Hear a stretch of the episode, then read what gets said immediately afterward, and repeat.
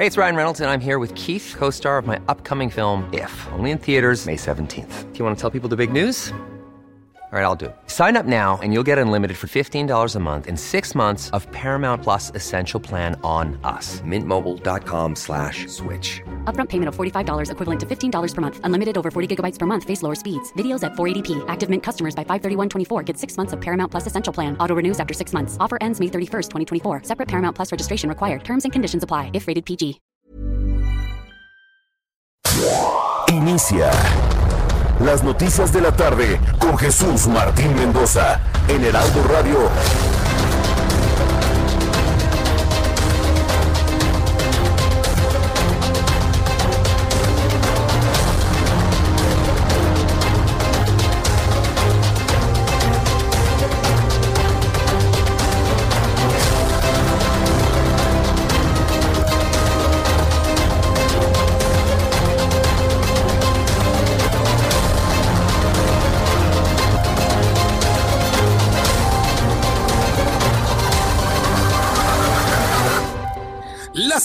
En punto, hora del centro de la República Mexicana. Me da mucho gusto saludarle a través de los micrófonos del Heraldo Radio en toda la República Mexicana.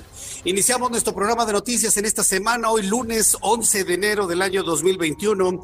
Súbale el volumen a su radio que le tengo la información más importante hasta este momento.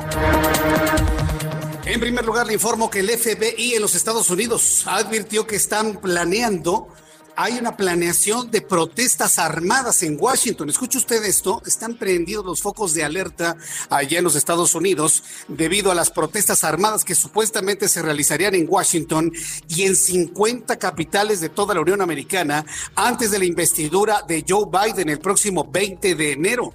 Por su parte, el presidente electo afirma no tener ningún tipo de miedo de jurar su cargo en el exterior del Capitolio como es tradición. Bueno, debo aclararle que estas amenazas de los grupos beligerantes, posiblemente armados, que ha revelado el FBI si es que es destituido Donald Trump del poder. Es decir, si, si, llega el 20 de enero y lo han destituido a Donald Trump o lo obligan a renunciar, bueno, pues entonces estas manifestaciones van a ser una realidad. Al menos así se entienden las amenazas que se han conocido hoy por parte del FBI. Le voy a tener todos los detalles de esto que evidentemente pues ya ponen focos rojos en los Estados Unidos en un hecho verdaderamente sin precedentes en la historia de la Unión Americana. Bueno, pues le voy a tener todos los detalles, lo que se dice por lo que no quiere a Joe Biden, toda la información que giró durante el fin de semana sobre la supuesta pederastía de Joe Biden y de su hijo y de los grupos que lo siguen. Eso también es información, eso también es importante. Pero pues imagínense, hay quienes dicen, eh, Estados Unidos prefirió a un pederasta en lugar de un loco. Bueno, pues ni siquiera quieren seguirlos. Pero mire, será labor del propio Biden el que deba aclarar todos esos videos fotografías de su hijo teniendo relaciones sexuales con menores de edad. Le voy a tener toda esta información más adelante aquí en el Heraldo Radio. Además, debo informar que la Secretaría de Salud de Tamaulipas, su titular Gloria Molina Gamboa, informó en conferencia de prensa que hay un segundo caso sospechoso de la nueva cepa de COVID-19 que ha sido identificada como B117 que ha llegado a México, luego de que ayer se confirmara el primer caso en nuestro país mismo que se detectó en Matamoros. Le adelanto, esta persona que fue detectada nos dicen que se encuentra muy grave y ya intubado. Le voy a también a tener todos los detalles con nuestro corresponsal allá en Tamaulipas en los próximos minutos, aquí en el Heraldo Radio. También informo que la jefa de gobierno de la Ciudad de México, Claudia Sheinbaum, reconoció este lunes que la Ciudad de México registra el nivel más alto de hospitalizaciones desde que la enfermedad de COVID-19 llegó al país en febrero del año pasado. Hoy la jefa de gobierno, Claudia Sheinbaum, habló concretamente habló concretamente de una saturación ya del 90% de los hospitales aquí en la capital de la República. Y también le informo que México pedirá tener acceso a la vacuna alemana contra el COVID-19 de CureVac en el segundo semestre de este año, según informaron los responsables de las pruebas de fase 3 de este fármaco que se realizan y que se fabrica en ese país. También esta tarde aquí en el Heraldo Radio le informo, pese al semáforo rojo en la Ciudad de México que se extendió hasta el 17 de enero, los restaurantes reabrieron para ofrecer servicio en el lugar y no solo para llevar, pues dijeron que de lo contrario se vivirá una crisis mayor en el sector.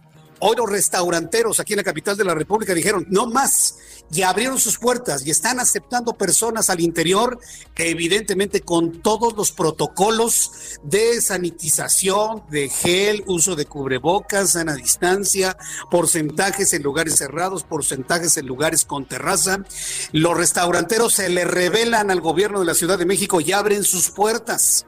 Le voy a tener todos los detalles más adelante y evidentemente otros comercios van a hacer exactamente lo mismo ante lo que ellos han calificado la mejor forma para darles fin desde el punto de vista económico. También le informaré esta tarde que tras el incendio del sábado en las oficinas centrales del sistema de transporte colectivo Metro en la calle de Delicias en el centro histórico, las líneas 4, 5 y 6 del Metro de la Ciudad de México van a reanudar operaciones en las próximas 48 horas, mientras las líneas 1, 2 y 3 tendrán que esperar aún más para su reinicio de operaciones, informó esta tarde Claudia Sheinbaum, jefa de gobierno de la Ciudad de México. ¿Sabe para cuándo se está pensando que se reanude el servicio en la línea 1, 2 y 3. ¿Sabe para cuándo? Para el mes de abril. Y si bien nos va para el mes de marzo, es verdaderamente increíble lo que ocurrió. Y es que en las imágenes que están girando en las redes sociales observamos todo el centro de control, esos impresionantes tableros, digo, obsoletos, pero finalmente impresionantes los tableros, el, el lugar del cerebro del metro totalmente calcinado totalmente calcinado. Pero aquí lo interesante del asunto es que el metro no tenía un sitio alterno, no tenían un sitio espejo en caso de una contingencia como esta. Evidentemente no había ocurrido en los últimos 50 años, pero tuvo que ocurrir a medio siglo de existencia del metro y no tienen un sistema redundante para operar la línea 1, 2 y 3. Le platicaré de esto más adelante y evidentemente cómo van las investigaciones en torno a esta conflagración. También le informaré que la Cámara de Comercio, Servicios y Turismo de la Ciudad de México, la Canaco, estima que de continuar la suspensión de actividades de negocios en la capital del país debido a la implementación del semáforo rojo del COVID-19, para fines de enero habrán cerrado de manera definitiva más de 40 mil empresas habrán cerrado 40 mil empresas y hoy que está iniciando también el ciclo escolar 2020-2021, el segundo semestre, hoy que reanudaron clases, también las escuelas particulares están en una situación de verdadera crisis. Lo platicaremos más adelante aquí en el Heraldo Radio. La Cámara de Representantes de los Estados Unidos de mayoría demócrata votará este miércoles para acusar al presidente Donald Trump de incitar una insurrección antes del asalto al Capitolio, lo que desencadenaría en un segundo juicio político contra el mandatario en el Senado. Y bueno, como respuesta a esto, la noticia número uno del día de hoy. Grupos apoyadores de Donald Trump están amenazando con llevar manifestaciones violentas, inclusive armadas, al Capitolio y manifestaciones en 50 capitales de los Estados Unidos en caso de que sea destituido Donald Trump. En Estados Unidos, Chad Wolf renunció como secretario interino de Seguridad Nacional. La renuncia se produce en medio de la mayor crisis y la mayor preocupación de seguridad a raíz del ataque del Capitolio y pocos días antes de la transición de las administraciones. Le voy a tener los detalles de esto más adelante también aquí en el Heraldo Radio. Y bueno, pues en la información de los deportes, más adelante con Roberto San Germain, lo vamos a platicar. Guardianes 2021 se puso en marcha en el... información con Deportes Roberto San Germain para que usted no se lo pierda. Bien, pues el reloj ya marca las seis de la tarde con ocho minutos hora del centro de la República Mexicana. Vamos con nuestros compañeros corresponsales en toda la República Mexicana y saludo con gusto a Gabriela Montejano, nuestra corresponsal en Guanajuato. Adelante Gaby, te escuchamos. Muy buenas tardes.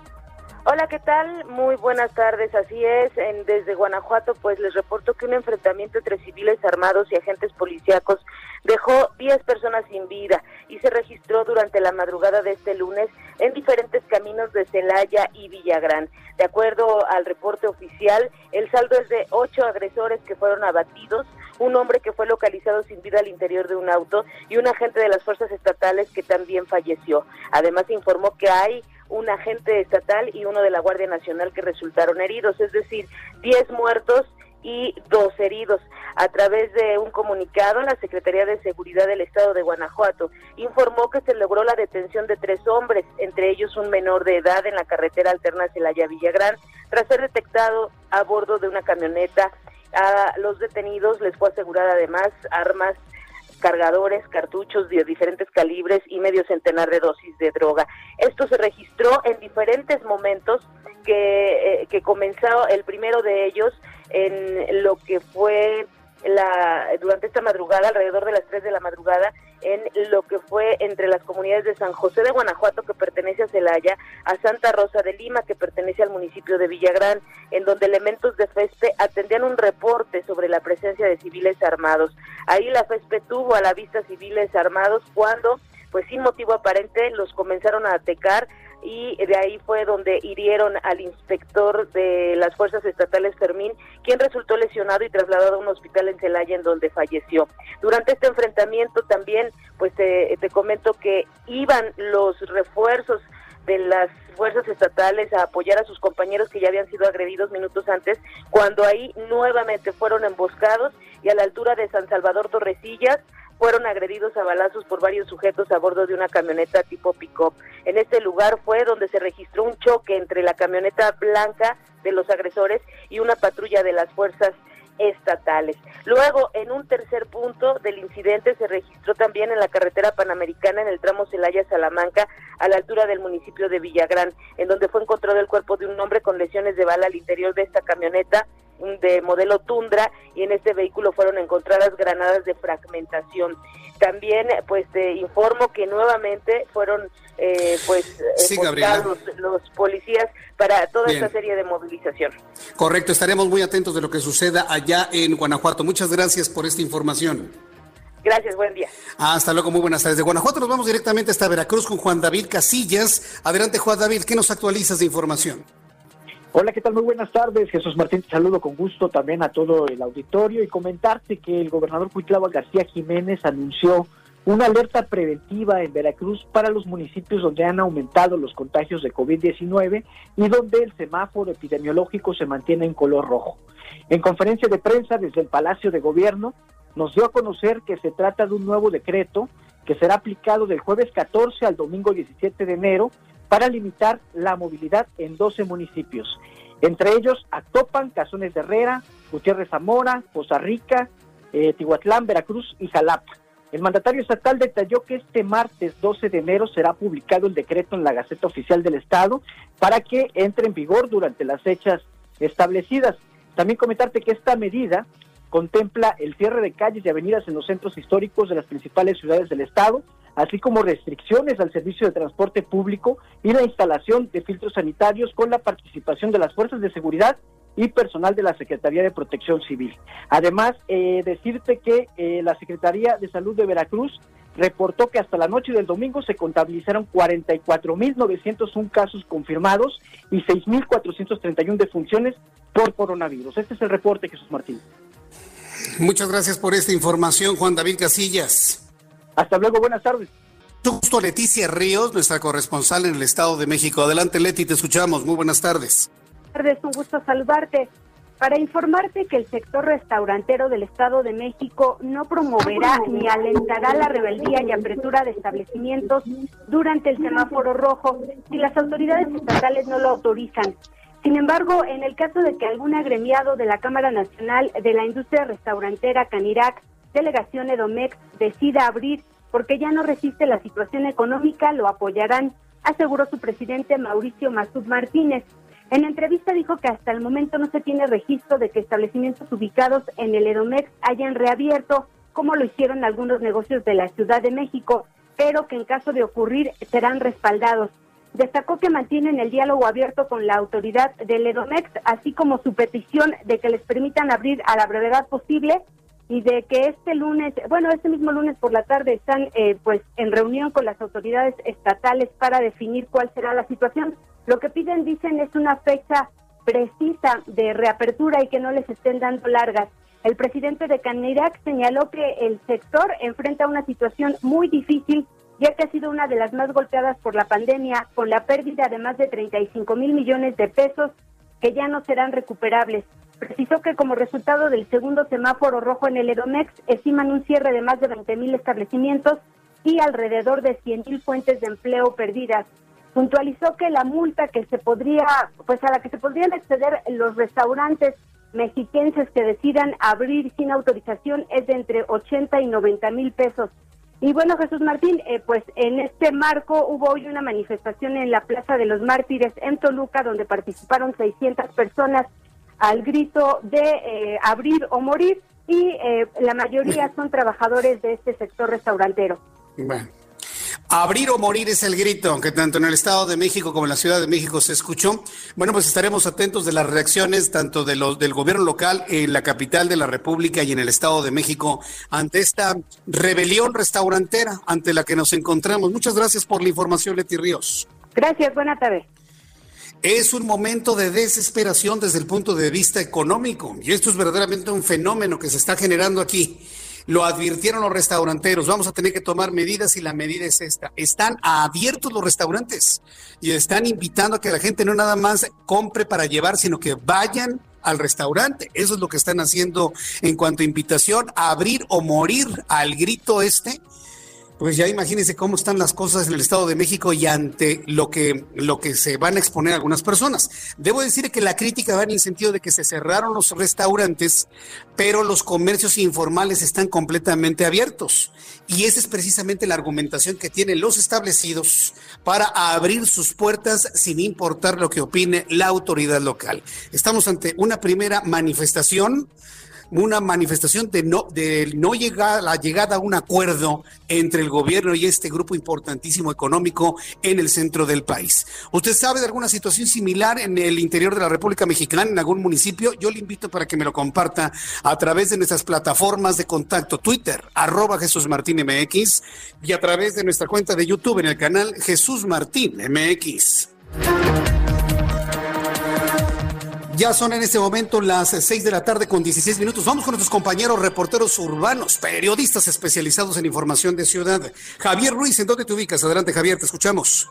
Gracias, Jesús Martín. En el Paseo de la Reforma y la Avenida Plaza de la República, Jesús Martín, donde hace unos momentos eh, representantes del gobierno de la Ciudad de México, pues llegaron a percibir pues a restaurantes que están abiertos que prácticamente pues colocaron algunas eh, pues mesas a las afueras de ellos y donde también pues mencionar que muchas personas pues hasta hicieron fila para poder ingresar a estos restaurantes. Mencionar que únicamente se les dio un apercibimiento, no hubo una sanción económica, sin embargo pues estos restauranteros también mencionaron que pues continuarán abiertos y también el día de mañana pues volverán a abrir. Hasta el momento pues ya se han retirado las autoridades justamente en este local que se encuentra en la avenida Plaza de la República, justamente al cruce con el paseo de la Reforma. En general la circulación todavía para esta hora es bastante aceptable, Jesús Martín, al menos para quien se desplaza de la zona de la Avenida Hidalgo y esto en dirección hacia la Glorieta Colón. El sentido opuesto, lo que podemos observar únicamente por pues, rezagos que son provocados por la operación de los distintos semáforos. De momento, Jesús Martín, el reporte que tenemos. Muchas gracias por esta información, Javier Ruiz. Estamos atentos, hasta luego. Buenas tardes. Hasta luego. ¿Sabe el gobierno de la Ciudad de México y también el Estado de México que no van a poder hacer nada? Llegaron a los restaurantes abiertos y nada más les dijeron, debe usted cerrar con permiso y sin multa y sin nada, un apercibimiento nada más y por supuesto no les hicieron caso. Israel Lorenzana, ¿en dónde te ubicas? Adelante Israel. Jesús Martín, gracias. Pues efectivamente todo se quedó en un apercibimiento por parte de las autoridades de la alcaldía, en este caso Miguel Hidalgo, Jesús Martín, y también del gobierno capitalino. Y es que me refiero a un restaurante que se ubica en la zona de Polanco, un, donde hay venta de mariscos. Bueno, pues ellos definitivamente al mediodía comenzaron a abrir las puertas para que la gente pudiera ingresar. Algunos comensales llegaron, pero por supuesto llegaron a percibirlo las autoridades. En ese sentido, bueno, pues han señalado que van a tomar esta decisión, acatar, por supuesto, la decisión de las autoridades. Ya para esta tarde, pues han sacado a las personas que se encontraba, nada más están vendiendo comida para llevar y este mismo recorrido hicimos en la zona de Polanco, Martín, por supuesto, a través de la zona del Paseo de la Reforma, también en Presidente Mazarín, que es una zona donde hay muchos restaurantes, y también nos fuimos hasta Santa Fe. Hay que decirlo, pues sí hay restaurantes abiertos, Martín, pero por lo menos los que nosotros observamos, todos están vendiendo comida para llevar. Y es que, pues hoy se llevó a cabo una manifestación aquí en la Ciudad de México, este cacerolazo, exactamente en la calle de Moneda, donde señalaron que todos los días a partir de hoy, Jesús Martín, a la una de la tarde, van a estar llevando a cabo pues manifestaciones desde sus centros de trabajo, continuarán con estos cacerolazos, y es que señalan que ya están prácticamente ahogados en esta situación. El COVID-19 ha dejado ya en la bancarrota Jesús Martín y le piden al gobierno de la Ciudad de México pues que por supuesto tome medidas especiales para que ellos puedan por lo menos con un porcentaje del 25% en sus locales puedan dar servicio para que la gente pueda pues comer ahí en esos lugares Jesús Martín. Así que bueno, pues nosotros por supuesto vamos a seguir al pendiente. Correcto, gracias por la información Israel Lorenzana. Hasta luego. Hasta luego. Y en un ratito más voy a tener contacto con nuestro compañero Gerardo Galicia para que nos diga también lo que está viendo en, esta materia. Imagínense, abrir o morir al grito, a este tipo de grito, están abriendo los restaurantes en la capital de la República y el Estado de México. Ya nuestro reloj marca en estos momentos las seis de la tarde con 19 minutos hora del centro de la República Mexicana. Así estamos iniciando nuestro programa en este lunes 11 de enero de 2021 y vamos a recordar lo que sucedió un día como hoy en México, la historia y el mundo con Abraham Arreola. Perfecto amigos, bienvenidos. Esto es un día como hoy en la historia. 11 de enero. 1787, William Herschel, astrónomo alemán nacionalizado británico, descubre Titania y Oberón, las cuales son las lunas de Urano. En 1913, el Tíbet se independiza de China. En el 2001, científicos estadounidenses presentan el primer primate modificado genéticamente. En el 2007, en Edimburgo, Escocia, J.K. Rowling escribió el último libro de la serie, Harry Potter. Mientras tanto, en México, en 1861, el presidente Benito Juárez entra triunfante a la capital de la República. De esta forma concluye la Guerra de Reformas. En 1967, en la Ciudad de México, ocurre la última nevada de su historia. Pero, eso dice la historia oficial. Ustedes que viven en la Ciudad de México, ¿recuerdan otra fecha donde nevó en la capital? En España es el Día Internacional del Compañerismo y en Chile es el Día del Ciberactivismo. Amigos, esto fue un día como hoy en la historia. Gracias Jesús. Gracias Orlando. Muchas gracias a ti, Abraham Arreola, muchas gracias a ti por toda la información de lo que se recuerda un día como hoy, 11 de enero. Ya son en este momento las 6 con 21, vamos directamente con mi compañero Gerardo Galicia, ya lo tenemos, ¿verdad, Orlando? Gerardo Galicia que nos informa lo que sucede en otro punto del Valle de México. Adelante, Gerardo, te escuchamos zona sur de la capital. Jesús Martín, saludo con muchísimo gusto y en general tenemos un avance realmente aceptable en distintas arterias. Habíamos recorrido hasta hace algunos momentos la casa de Tlalpan, lo hicimos eh, bastante, de una manera bastante ágil. En general se avanza bastante bien. Si dejan atrás la zona de la avenida Miguel Ángel de Quevedo o Tasqueña y se dirigen hacia la zona centro, se pueden mover sin mayor problema. Solo van a encontrar algunos rezagos justo en las estaciones de la línea número 2 del metro. Hay que recordar que tenemos servicio provisional hay camiones de la RTP dando ese servicio, se cobra cinco pesos y los eh, que no están cobrando absolutamente nada son los camiones o las camionetas de la policía capitalina. Esta situación genera un toco de asentamiento sobre Tlalpan justo a las afueras de las estaciones del metro. Hay que buscar carriles de la izquierda para poder avanzar de manera favorable hacia el centro o bien hacia el sur de la capital. Estuvimos recorriendo también la zona de restaurantes en Colonia Roma, Colonia Nápoles, y en ese punto, Jesús Martín, se están respetando todas las restricciones del gobierno capitalino, únicamente se brinda eh, o se vende comida para llevar. Hasta el momento eh, los eh, restaurantes no están permitiendo que ingresen los comensales a los inmuebles. Por lo pronto es el reporte, vamos a seguir muy, muy pendientes.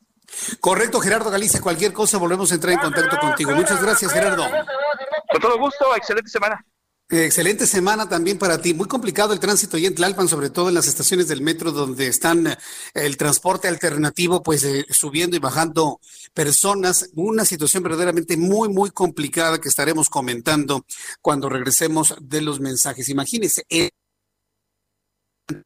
por lo menos la podría estar lista hasta el mes de marzo. Por lo menos esa es la información que se ha generado hasta este momento. Bien, pues cuando falta un minutito para que vayamos a los mensajes comerciales, rápidamente le informo cómo andamos en materia de pronóstico del tiempo. El Servicio Meteorológico Nacional informa sobre posibles nevadas en Chihuahua, en Coahuila y en Nuevo León, así como en las cimas montañosas del centro y oriente del país. El meteorológico habla de nevadas, además de lluvias muy fuertes e intensas en la península de Yucatán, oriente y sureste del país. Frente frío número 26 se desplaza sobre el sureste de la República Mexicana e interacciona con un canal de baja presión.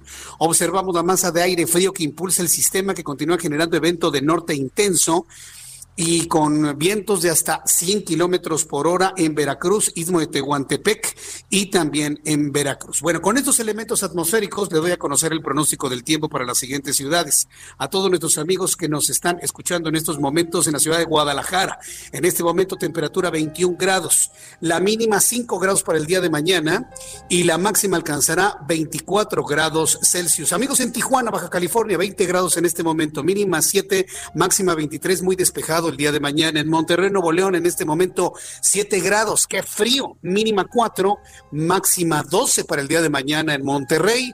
Y aquí en la capital de la República, el termómetro en estos momentos es de 18 grados y la máxima para el día de mañana estará en 21 grados Celsius. Voy a los anuncios y regresamos en Escuchas a Jesús Martín Mendoza con las noticias de la tarde por Heraldo Radio, una estación de Heraldo Media Group. Heraldo Radio, la HCL se comparte, se ve y ahora también se escucha. Heraldo Radio, la HCL se comparte, se ve y ahora también se escucha. Escucha las noticias de la tarde con Jesús Martín Mendoza. Regresamos. ¿Cómo están amigos? Estamos aquí en el espacio de Jesús Martín Mendoza, como siempre muy agradecidas, porque hoy vamos a platicarles a todos ustedes que nos sintonizan, pues de un tratamiento capilar muy novedoso, un tratamiento que realmente le ha cambiado la vida a muchas personas, sobre todo en la autoestima. Y ese folículo que tenemos grasosito, tapadito, puede que se solucione. ¿Cómo? Pau Sasso ya está aquí para platicarnos. Adelante, mi Pau. Ay, ya sé, Moni, todos queremos tener un cabello espectacular, porque el cabello es casi todo, es lo que llama la atención cuando salimos a la calle y también para nosotros, para nuestra autoestima. Y hay veces que se nos cae y no sabemos qué hacer y hemos intentado todo, pues ya les traigo la solución porque llegó el más increíble tratamiento capilar que les garantiza por lo menos 1700 cabellos nuevos en un solo tratamiento, Moni. En uno, 1700 cabellos nuevos, pero esto no es todo porque también hace que tu cabello crezca y el que ya tienes se fortalezca y tenga más vida y más volumen. Así que marquen en este momento al 800 23 mil para poder adquirirlo porque si llama al 800 23 mil hoy se lo damos completamente gratis, Moni se lo lleva gratis, los queremos consentir, queremos que tengan un pelazo. Ahorita que estamos en casa, pues cuídese el cabellito, así que llame porque hoy se lo lleva gratis, este tratamiento cuesta dos mil pesos, pero hoy se lo regalamos, marque al 800 23 mil porque este nuevo tratamiento, Moni, limpia el folículo, y hace que el cabello pues empiece a crecer nuevamente y se fortalezca.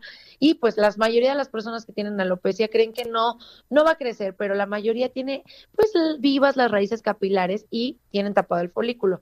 ¿qué hace este tratamiento? pues limpia ese folículo y promueve el crecimiento del cabello y por lo menos 1700 cabellos nuevos usted va a tener. Así que marque al 800 mil para recuperar cabello y también autoestima seguridad carisma como el que tienes tú mi Moni pues amigos, si ustedes nos están escuchando y son de esas personas que están perdiendo el cabello, inténtenlo. Van a ver que no se van a arrepentir. Muchas gracias, Pau. Gracias a ti, mi Moni. Muchas gracias. Continuamos.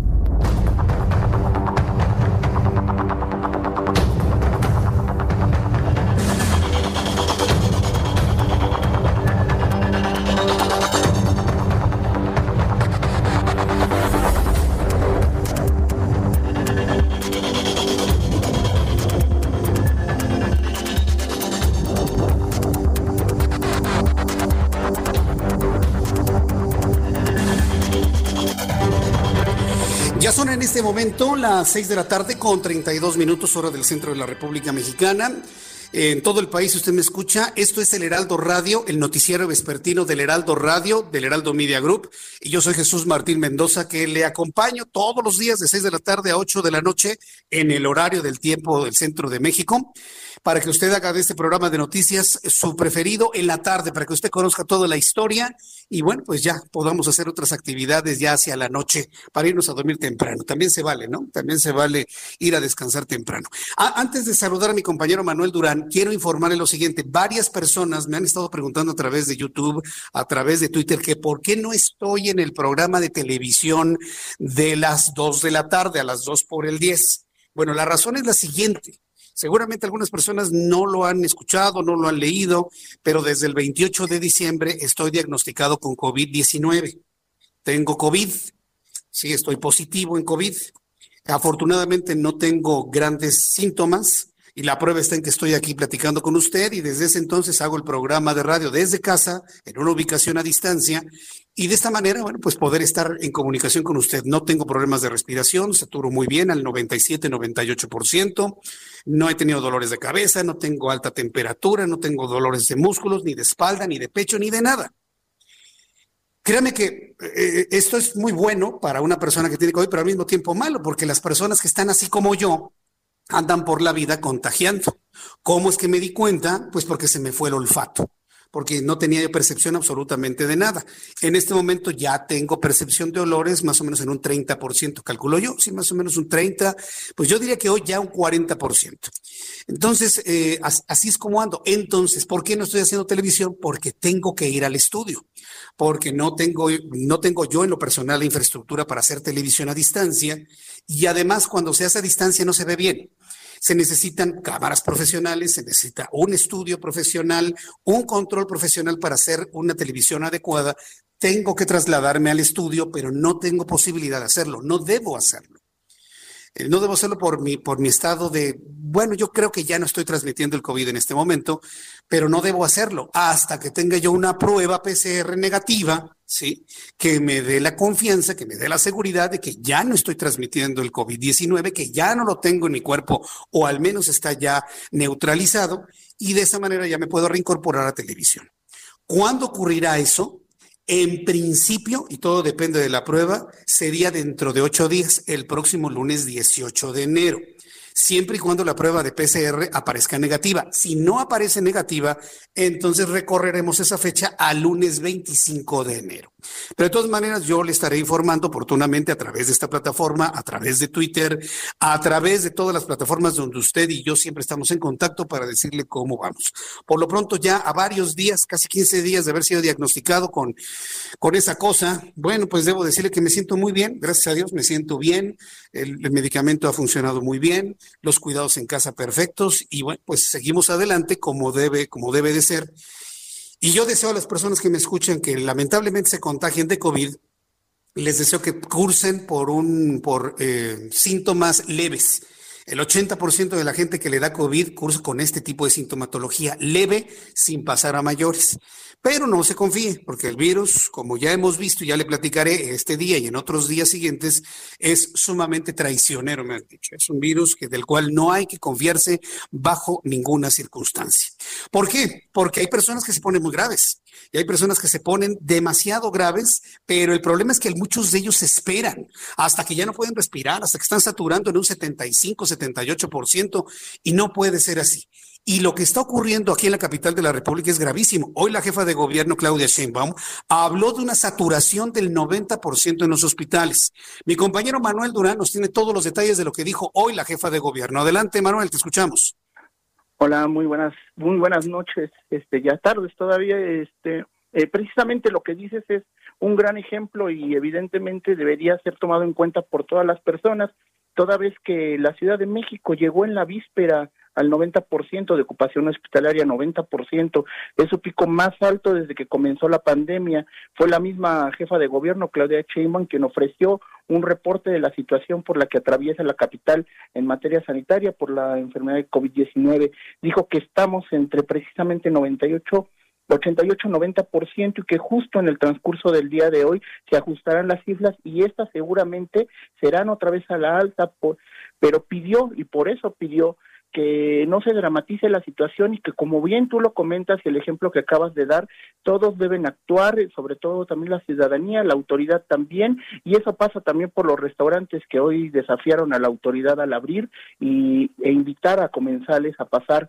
Eh, adelantó que habrá una nueva información sobre más camas, particularmente en el Hospital General de Tláhuac del Iste, el nuevo, el nuevo hospital y la, con la, y la llegada de más médicos para apoyar a la Ciudad de México. También habló de nuevas estrategias como llevar oxígeno a hogares con pacientes convalecientes, lo que va a permitir poder liberar camas este, más, más rápido en, en hospitales saturados. Ni un poco lo que también comentabas, este oxígeno le va a servir a la gente que si bien no tiene síntomas graves, sí tiene que tener una asistencia respiratoria eh, no, no con una intubación, sino leve.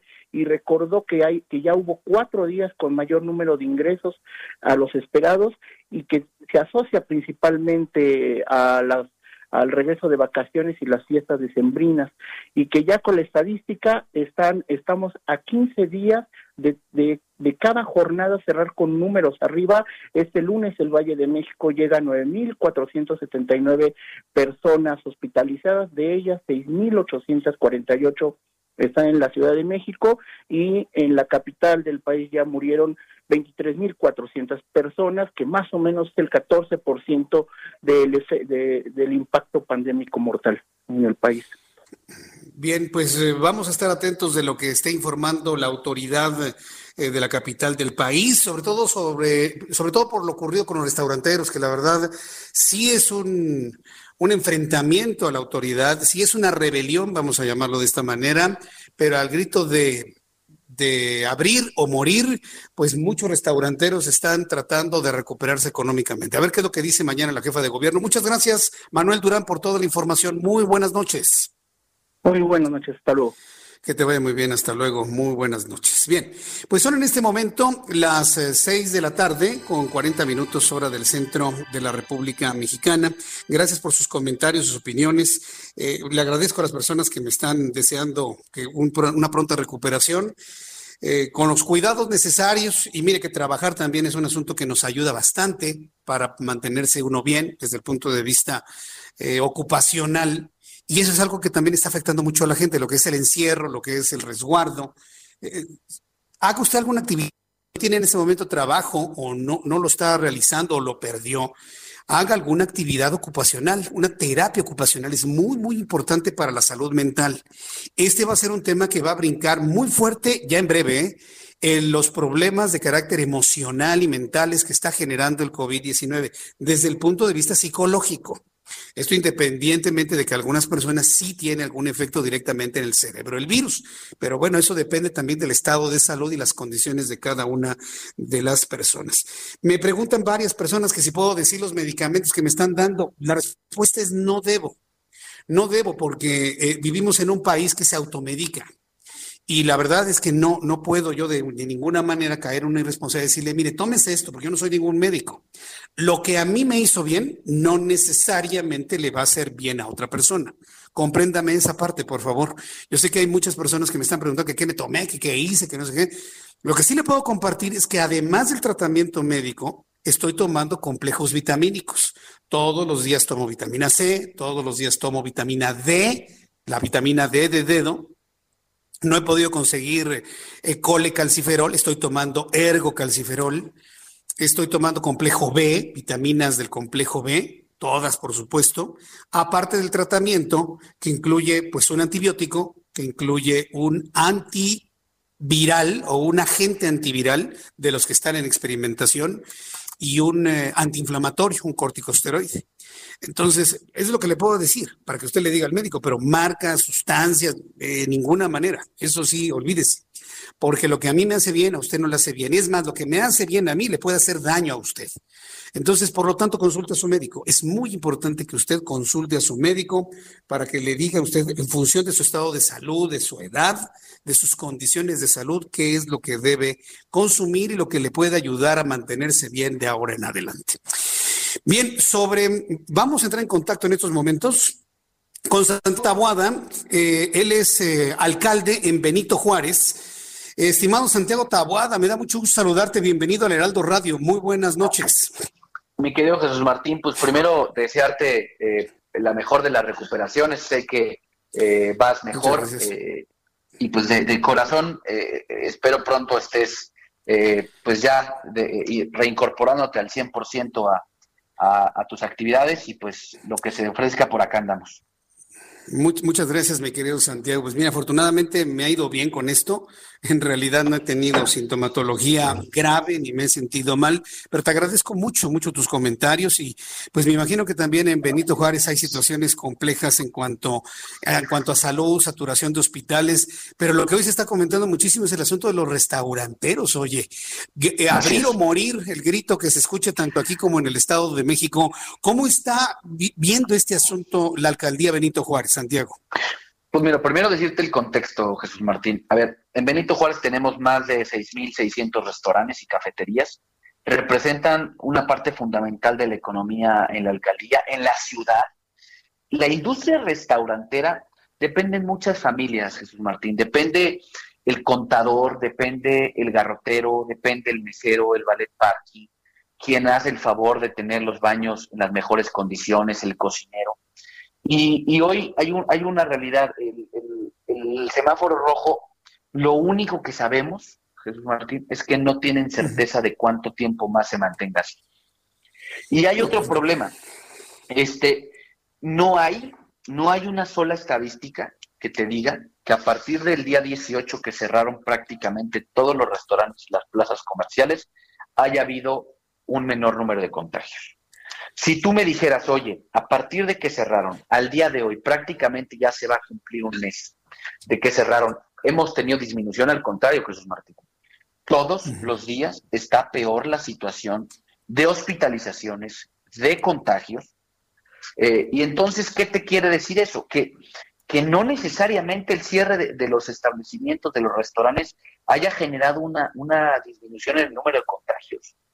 Estoy de acuerdo y, creo que fuimos uno de los primeros que visitamos los establecimientos para supervisar que las restricciones y, medidas fueran implementadas, pero tienen derecho a ser escuchados y a una oportunidad de abrir en este semáforo rojo que no hay para cuándo, Jesús Martín. Ese es, eh, esa es una realidad de hoy, una realidad con la que vamos a vivir todo el 2021, una realidad que si te pusiéramos el número, o sea, solamente de Benito Juárez, más de 6.600 restaurantes, si tú multiplicaras por 5 este número de establecimientos, te da una cifra de más de 130 mil personas. Si tú lo multiplicaras eh, prácticamente por, por cuatro integrantes de una familia, este, estás hablando más de medio millón de personas en una sola alcaldía. El problema es muy grave, este, es decir, eh, no, es un problema que, supongamos que deciden que mañana abran los establecimientos.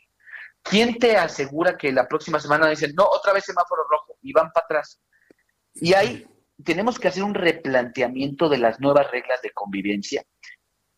Los empresarios restauranteros no están pidiendo dinero, están pidiendo trabajar. No están pidiéndole al gobierno, dame. Están diciendo, déjame chambear.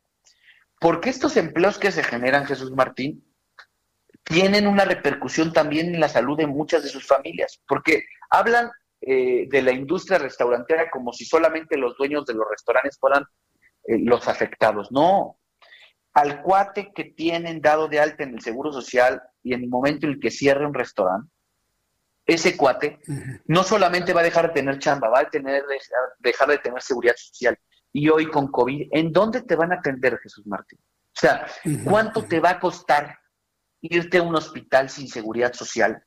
Este, ¿Cuánto? ¿400, 500, 600 mil? Hay unas notas que hablan de que para ingresar a un hospital, o sea, el, gran tema, y, lo quiero decir eh, con mucha claridad, es hay que ser sumamente empáticos, con reglas, por supuesto, pero no puedes tú, no puedes tú decir que el garrotero, el mesero, el cocinero, el contador, el administrador, no, no tienen, eh, los vas a dejar sin la posibilidad de mantener a sus familias, insisto, porque no están pidiendo un subsidio. ¿eh? Y es más, y la economía que se mueve alrededor de los restaurantes, de las cafeterías, de las pequeñas fondas, ¿quién le vende la carne? ¿Quién le vende la verdura? ¿Quién cobra un servicio inclusive de internet? ¿Quién cobra un servicio? Este, pues, eso es también una industria en escala. Y por supuesto lo que planteamos es que se les pueda dar la oportunidad de abrir en el esquema en el que prácticamente ellos mismos puedan hacer su propia lista negra de, de establecimientos que no están cumpliendo y que podamos tener sanciones ejemplares de que estas personas no vuelvan a abrir, pero por uno vas a castigar a todos, no me parece justo. Este, yo creo que tenemos que hacer un replanteamiento porque si dura este semáforo rojo otro mes más y otro mes más, ¿qué vas a hacer con estos miles y miles de empleos relacionados a esta industria? Sí, no, no, no, va a haber apoyo económico que aguante, ¿eh? no va a haber apoyo económico que aguante. Pero qué, qué difícil, ¿no? No, Santiago, tú, tú como gobernante, tú, tú, tú, como autoridad, como gobernante, como líder, oye, qué difícil, ¿eh? Es preservar la salud evitando un contagio y al mismo tiempo preservar la salud económica en un tiempo de pandemia, pandemia que nadie se lo hubiera imaginado que llegáramos hasta este punto, Santiago. ¿Cómo le hacen los gobernantes, las autoridades como tú? Para poder encontrar ese equilibrio. Mira, yo por más que lo veo, no, no, no, le encuentro la forma, ni en México ni en otras partes del mundo. ¿eh? Mira, yo, yo creo, te voy a decir por qué estoy yo eh, inclinado y, solicitando un replanteamiento desde esta óptica, Jesús Martina, a, poder, a poder replantear una apertura. Primero, porque un gran un gran instrumento que hizo el gobierno de la ciudad eran estos llamados eh, a través de, la descarga del código QR este, este seguimiento de contagios. Al cerrar los, los restaurantes, eh, Jesús Martín, no está habiendo un seguimiento de contagios como lo había. A mí varias veces me llegaron mensajes de SMS y por eso yo digo que es una política que hay que reconocer, en donde, oye, en el lugar que estuviste hay una persona que salió positiva. ¿Sí me explico? O sea, ese seguimiento sí, de, una, de una política pública bien implementada se acabó cuando les bajaste la cortina. Segundo, no hay uh -huh. apoyo que aguante, hablan de 2.200 pesos. Perdón, tú sabes que a la hora de que se reparten las propinas, hay obviamente mucho más que esa cantidad para una persona que está sí, en un claro. restaurante, que está en una cocina, que está inclusive este, en, o que gira alrededor su negocio de esta industria restaurantera. Y por supuesto que sé que hay que hacer un equilibrio, pero precisamente por eso son las medidas sanitarias. Y tú hubieras tenido estadísticamente un argumento muy sólido si me dijeras, que a partir de que cerraron los restaurantes los, los, los, los, contagios disminuyeron. Entonces, no tienes ese instrumento.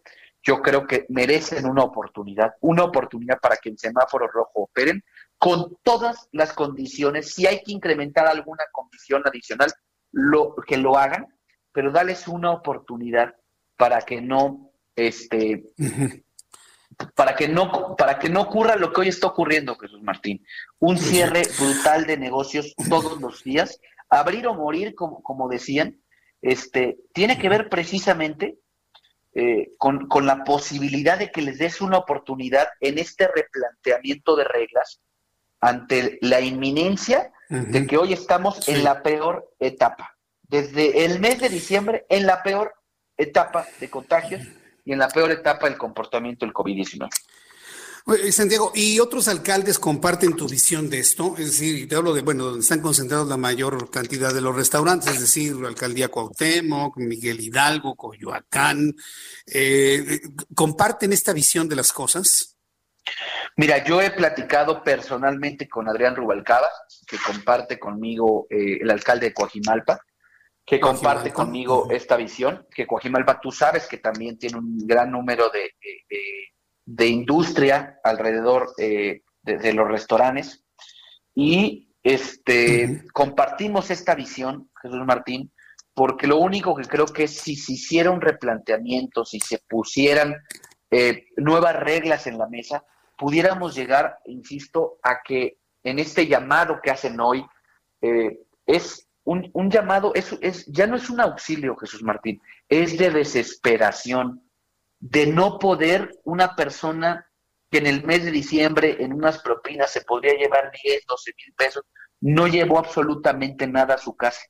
De una persona que por acomodar un coche en un ballet parking, de una persona que por, por, por ayudar a, a, mantener limpio un lugar tenía un ingreso, ya esa, esos ingresos ya no existen. Esos ingresos no, no, no aguantan un crédito, Jesús Martín. Esos ingresos no, esas fuentes de ingresos no tienen sí. ahorros.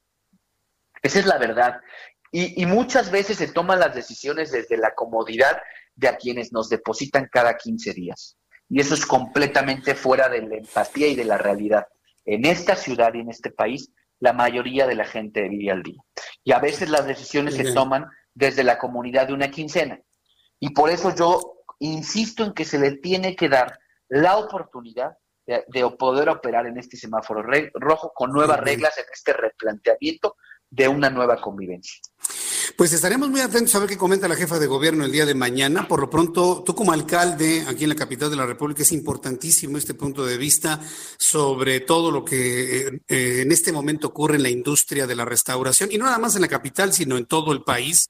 Santiago Taboada, yo te agradezco este momento de comunicación y estamos muy atentos contigo y otros alcaldes y otros presidentes municipales en el país para que nos vayan compartiendo cuáles son los planes para apoyar la economía. Muchas gracias, Santiago. Te envío un fuerte abrazo.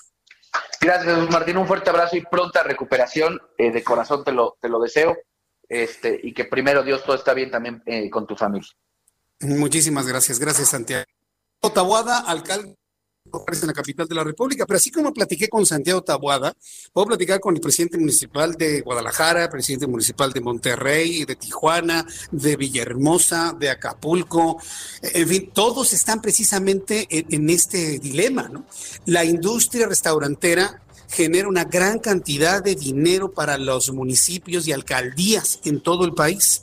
Voy a ir a los anuncios y al regreso le tengo más información sobre esto y además lo que sucede con, eh, con Donald Trump y todo lo que está anunciando el FBI, pero esto después de los anuncios. Le invito para que me escriba a través de Twitter, arroba Jesús Martín MX y a través de YouTube en el canal Jesús Martín MX. Escuchas a... Jesús Martín Mendoza con las noticias de la tarde por Heraldo Radio, una estación de Heraldo Media Group. Heraldo Radio, la HCL se comparte, se ve y ahora también se escucha. Heraldo Radio, la HCL se comparte, se ve y ahora también se escucha. Escucha las noticias de la tarde con Jesús Martín Mendoza. Regresamos.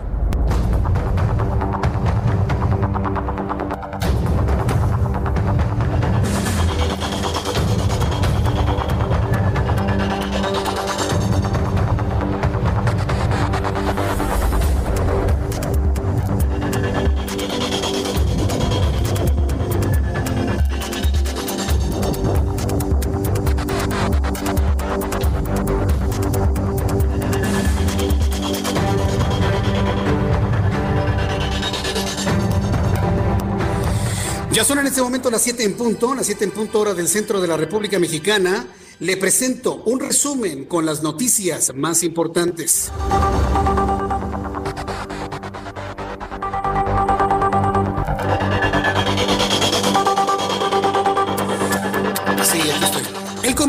Para la Seguridad de Salud, el Comité Estatal para la Seguridad de Salud en San Luis Potosí informó que en la entidad hubo 24 casos de reinfección 19.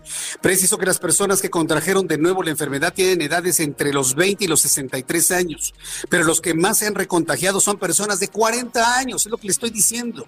Aquí en México se está contagiando la gente joven y económicamente activa dijo que la posibilidad, la positividad entre la primera prueba positiva de PCR y la segunda ha sido en promedio de tres meses, aunque han registrado temporalidad entre 60 y 120 días. Recalcó que los casos de reinfección pudieron haberse contraído por relajamiento de las medidas de prevención o por la baja de anticuerpos ante la inmunidad del virus. También informo que el gobierno de Donald Trump, en este resumen de noticias, usted debe saber, anunció que puso nuevamente a Cuba en la lista de estados patrocinadores del terrorismo, una medida que puede complicar cualquier esfuerzo del gobierno entrante de Joe Biden para restablecer la distensión con La Habana. El secretario de Estado, Mike Pompeo, dijo que Cuba era gobernada por el Partido Comunista. Al presidente venezolano Nicolás Maduro, lo que le había permitido al líder socialista crear un ambiente permisivo para que los terroristas internacionales vivan y prosperen en Venezuela. También informo que el Líbano impuso un toque de queda total durante 11 días a partir del próximo jueves y limitar los vuelos provenientes de países de alto riesgo en un intento de frenar la propagación del coronavirus. A través de un comunicado, el Consejo Supremo de Defensa informó que queda prohibido salir a la calle ya las carreteras entre las 5 de la mañana del jueves 14 de enero de 21 y a las 5 de la mañana del lunes 25 de enero. También le informo que este lunes una investigación privada arrojó que la tripulación del avión que se estrelló este fin de semana en Indonesia con 62 personas a bordo no declaró la emergencia ni informó de problemas técnicos antes de precipitarse en el mar. Una grabación de las conversaciones con el control de tráfico aéreo apunta a intercambios rutinarios sin ninguna otra comunicación cuando el Boeing 737-500 de Sirhaya Air cayó de 10.000 pies a 3000, a tres, bueno, estaba a 3000 metros de altura, iba despegando para sumergirse en el mar de Java. Estas son las noticias en resumen. Le invito para que siga con nosotros. Le saluda Jesús Martín Mendoza.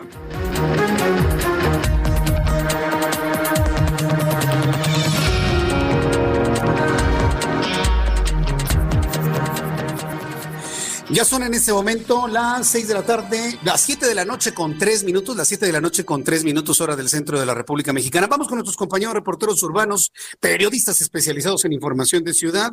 Vamos con, con nuestro compañero Javier Ruiz. Adelante, Javier, te escuchamos. Muy buenas noches.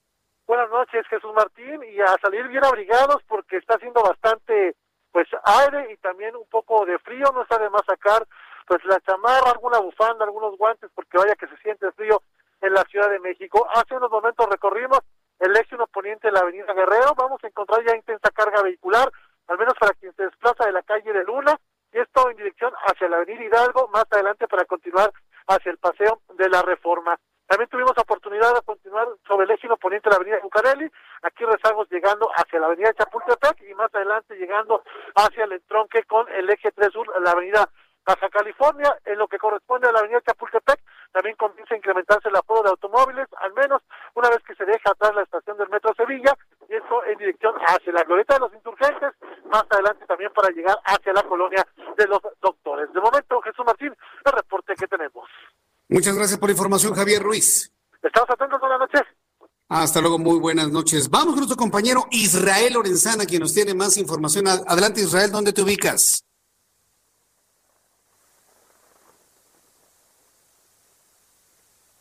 Ciudad. La alcaldía Gustavo Amadero es exactamente la estación de Metro Indios Verdes y es que continúa este dispositivo por parte de las autoridades para trasladar a las miles de personas que utilizan este paradero de los Indios Verdes. Hay que recordar que no se da servicio en esta línea 3 del metro, motivo por el cual están utilizando en estos momentos autobuses M1 y RTP para trasladar a las personas con dirección hacia Ciudad Universitaria y también a la estación del metro Hidalgo. Ya para estos momentos ha bajado un poco la afluencia de personas, pero aún así continúa este dispositivo aquí en la zona de la alcaldía Gustavo Amadero. En materia vehicular, a través de insurgentes, para quien viene de la México Pachuca, va a encontrar una circulación totalmente aceptable, esto con dirección hacia la zona de la raza. En el sentido opuesto, ya tenemos carga vehicular, Jesús Martín, a partir de la zona de la estación del Metro Potrero y con dirección hacia la zona del Cerro del Tepeyac. Jesús Martín, la información que te tengo.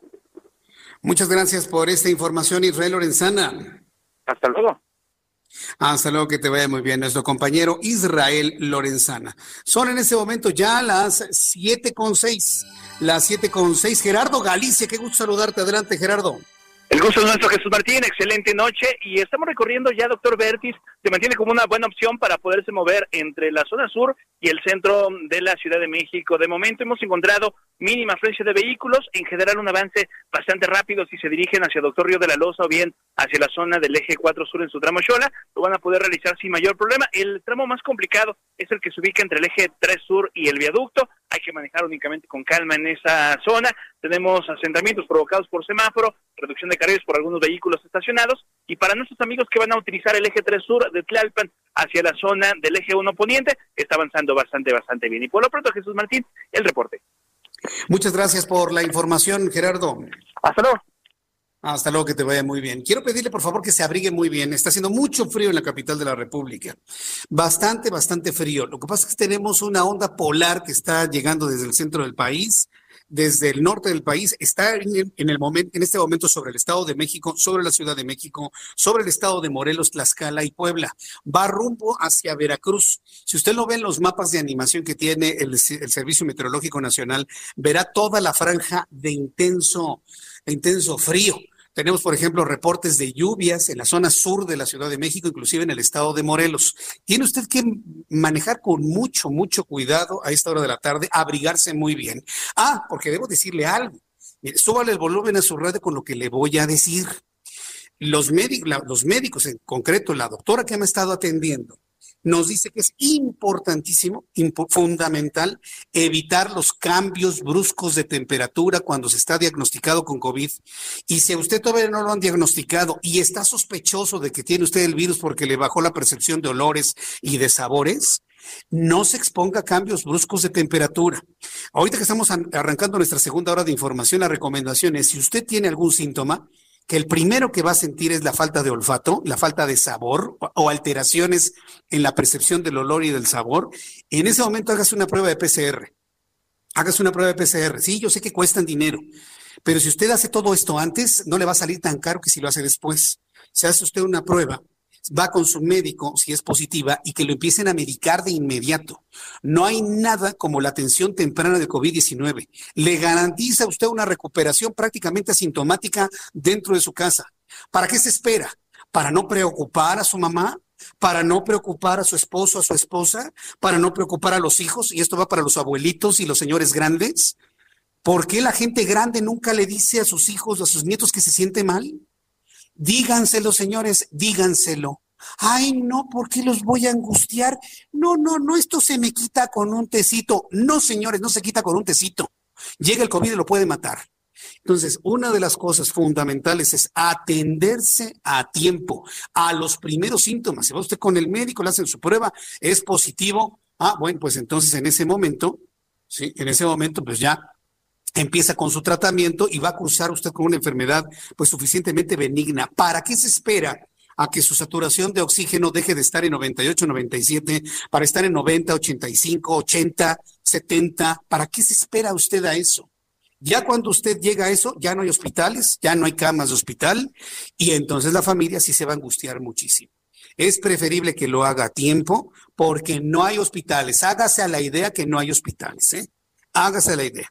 Lo que sí hay es reaccionar a tiempo, ir con su médico, que inicie usted con un, protocolo de tratamiento y de esta manera cursará su enfermedad muy benigna. Primero Dios. Entonces, sí es una recomendación que le quiero hacer, ¿eh? porque si no, imagínense, yo tengo que compartirle la experiencia que he vivido. Si no se la comparto, entonces, ¿para qué lo estoy viviendo? ¿no? Yo lo que he vivido, se lo comparto. ¿Con qué idea? Con que si usted tiene COVID-19, pues su, su, recuperación sea lo más eh, benévola posible lo más benévola posible.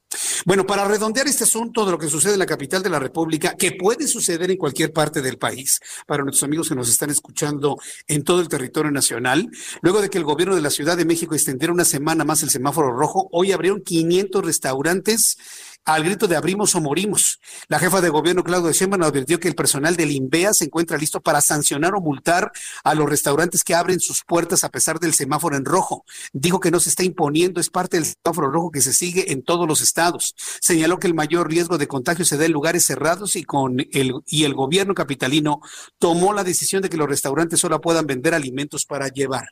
Eso es cierto lo que dice la jefa de gobierno, ¿eh? eso es verdad. El y esto es información de la Organización Mundial de la Salud. El COVID se transmite en lugares cerrados y no ventilados y donde hay mucha gente. Así es como se transmite. Entonces, tómelo usted en cuenta. ¿Qué es lo que puede hacer un restaurantero que quiera abrir a la fuerza? Que por cierto, el INVEA nada más los amonesta y no generó ninguna multa en esta ocasión trate de tener lo más ventilado posible. Trate de tener lo más ventilado posible. Eso es fundamental para que las microgotas de saliva de un posible infectado puedan salir por la ventana, irse lo más pronto posible y no quedar flotando en el ambiente susceptibles a que sean respiradas por otra persona. Quiero decirle que la Cámara Nacional de Comercio, Servicios y Turismo de la Ciudad de México estimó que al finalizar entre 40 mil empresas habrán cerrado de manera definitiva. Nathan Poplavsky Berry, presidente de la Cámara, refirió que después de 10 meses de pandemia, nadie sabe a ciencia cierta cuánto tiempo más se enfrentará. Lamentablemente, añadió el líder empresarial, la decisión de implantar el semáforo rojo por segunda vez ha tenido una grave afectación económica que se manifestará también en una pérdida de más de 200 mil empleos. Ya Santiago Taboada nos ayudó, nos ayudó a hacer aquí algunos cálculos de cuántas personas se verían afectadas sin la industria restaurantera en la Ciudad de México. Y bueno, pues lo que me han estado preguntando muchas personas, a ver, aquí está la información de la persona con la nueva cepa del COVID. A ver, súbale el volumen a su radio. A ver, nada más también quiero ser muy, muy sincero en esto, muy claro y muy autocrítico toda la información que se ha generado en los últimos días es sobre COVID-19. El COVID-19 se ha convertido en una, en una información transversal a toda la vida humana en este momento. Si hablamos de política, está el COVID. Si hablamos de economía, está el COVID. Si hablamos de familia, está el COVID. Si hablamos de lo que usted me diga, de oportunidades de negocio, si hablamos de lo que usted me diga y mande, de investigación científica, en todo está involucrado el COVID-19, porque ha sido el peor reto para la vida de la humanidad, por lo menos en los últimos 100 años, desde la fiebre española. Y no habíamos tenido una sensación de guerra en el mundo como la que tenemos ahora con el COVID desde la Segunda Guerra Mundial. Entonces, de ahí la importancia de esto. ¿Por qué le digo esto? Porque si usted se siente mal, se siente deprimido, se siente deprimida, se siente triste, siente una profunda angustia con lo que yo le estoy informando. Yo sí le recomiendo que apague su radio, apague su celular y haga otra cosa. Y, mire lo que le estoy diciendo, ¿eh? yo mismo soy consciente que eso, bueno, pues no obra en favor de la audiencia pero también soy consciente de que toda la información, insisto, toda la información que se ha generado en los últimos días tiene de manera transversal el COVID. Soy consciente que a la gente le está causando miedo, le está causando preocupación. Bueno, si usted se siente así, pues descanse unos días de la información, lea otras cosas, entreténgase con otras. Yo, por ejemplo, leo un poco de ciencia ficción para imaginar y no perder mi capacidad de asombro, por ejemplo, y tratar de olvidarme de las noticias, porque si, y ya después retomo y ya me, de alguna manera estoy al tanto, ¿no? Tenemos que también nosotros procurar nuestra estabilidad emocional y estabilidad mental. Por eso le digo todo esto. Ahora bien, ya una vez aclarado y sugerido esto, quiero informarle que ya fue localizada la nueva COVID-19 Unido esa que se informó hace varias semanas que es más contagiosa y hasta el momento imposible decir si es más mortal o no. Hayan en Nuevo León caso de COVID-19, pero parecido en 96% a la cepa del Reino Unido y Tamaulipas analiza personas sospechosas de estar contagiada. La Secretaría de Salud de Tamaulipas, Gloria Molina Gamboa, informó en conferencia de prensa hoy que hay un segundo caso sospechoso del nuevo COVID-19 en la cepa B117, luego que ayer se confirmara el primer caso en México, mismo que se detectó en Matamoros. Este primer caso de la nueva cepa se trata de uno de los 46 pasajeros del vuelo de la Ciudad de México a Matamoros, ocurrido el 29 de diciembre. Eso significa que esta persona estuvo en la capital de la República, estuvo aquí y que posiblemente ya tuvo contacto con gente en la capital del país. La funcionaria dijo que solo cuatro de los pasajeros presentaron síntomas, sin embargo, uno de los infectados, dos dieron negativo a la prueba y otros más siguen siendo sospechosos de tener la nueva cepa del COVID. La Secretaría de Salud de Tamaulipas señaló que se está a la espera del resultado de la prueba para confirmar o descartar el segundo contagio. Por otro lado, la Secretaría de Salud de Nuevo León informó de un caso de coronavirus con el parecido al 96.3% de la nueva cepa del Reino Unido. Manuel de la Oca Vasos, titular de la dependencia, explicó que analizaron muestras de 30 personas positivas a COVID-19 en Nuevo León, tomadas entre 7 y 10 de enero pasado, y ellas, y de ellas, una es de un caso muy parecido a la cepa B117. El funcionario agregó que las muestras ya fueron enviadas al Instituto de Diagnóstico y Referencia Epidemiológica INDRE en la Ciudad de México para que se confirme si se trata de la nueva cepa encontrada en el Reino Unido. Entonces, sí, hay mucha preocupación. Muchas personas me han estado preguntando qué sabemos sobre ello. Bueno, esa es la información que tenemos hasta el momento. De manera paralela, algunos medios de comunicación, todavía por confirmar esta información, han dado cuenta que esta que la primera persona que llegó a Matamoros, Tamaulipas, estaría sumamente grave, inclusive intubado por el COVID-19. Bueno, eso puede suceder con la nueva cepa y con la primera. Ahí sí debo decirlo con toda claridad. O sea, pudo haber sucedido con cualquiera.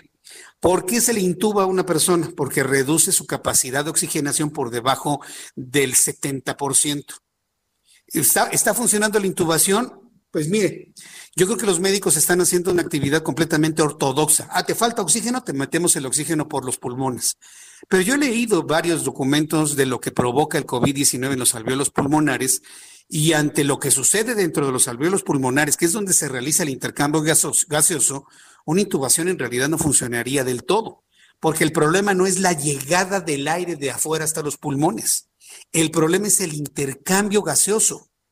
Es diferente. Una cosa es la capacidad que usted y yo tenemos para inflar el pulmón completamente, meter aire rico en oxígeno y en, nitrógeno principalmente y también oxígeno.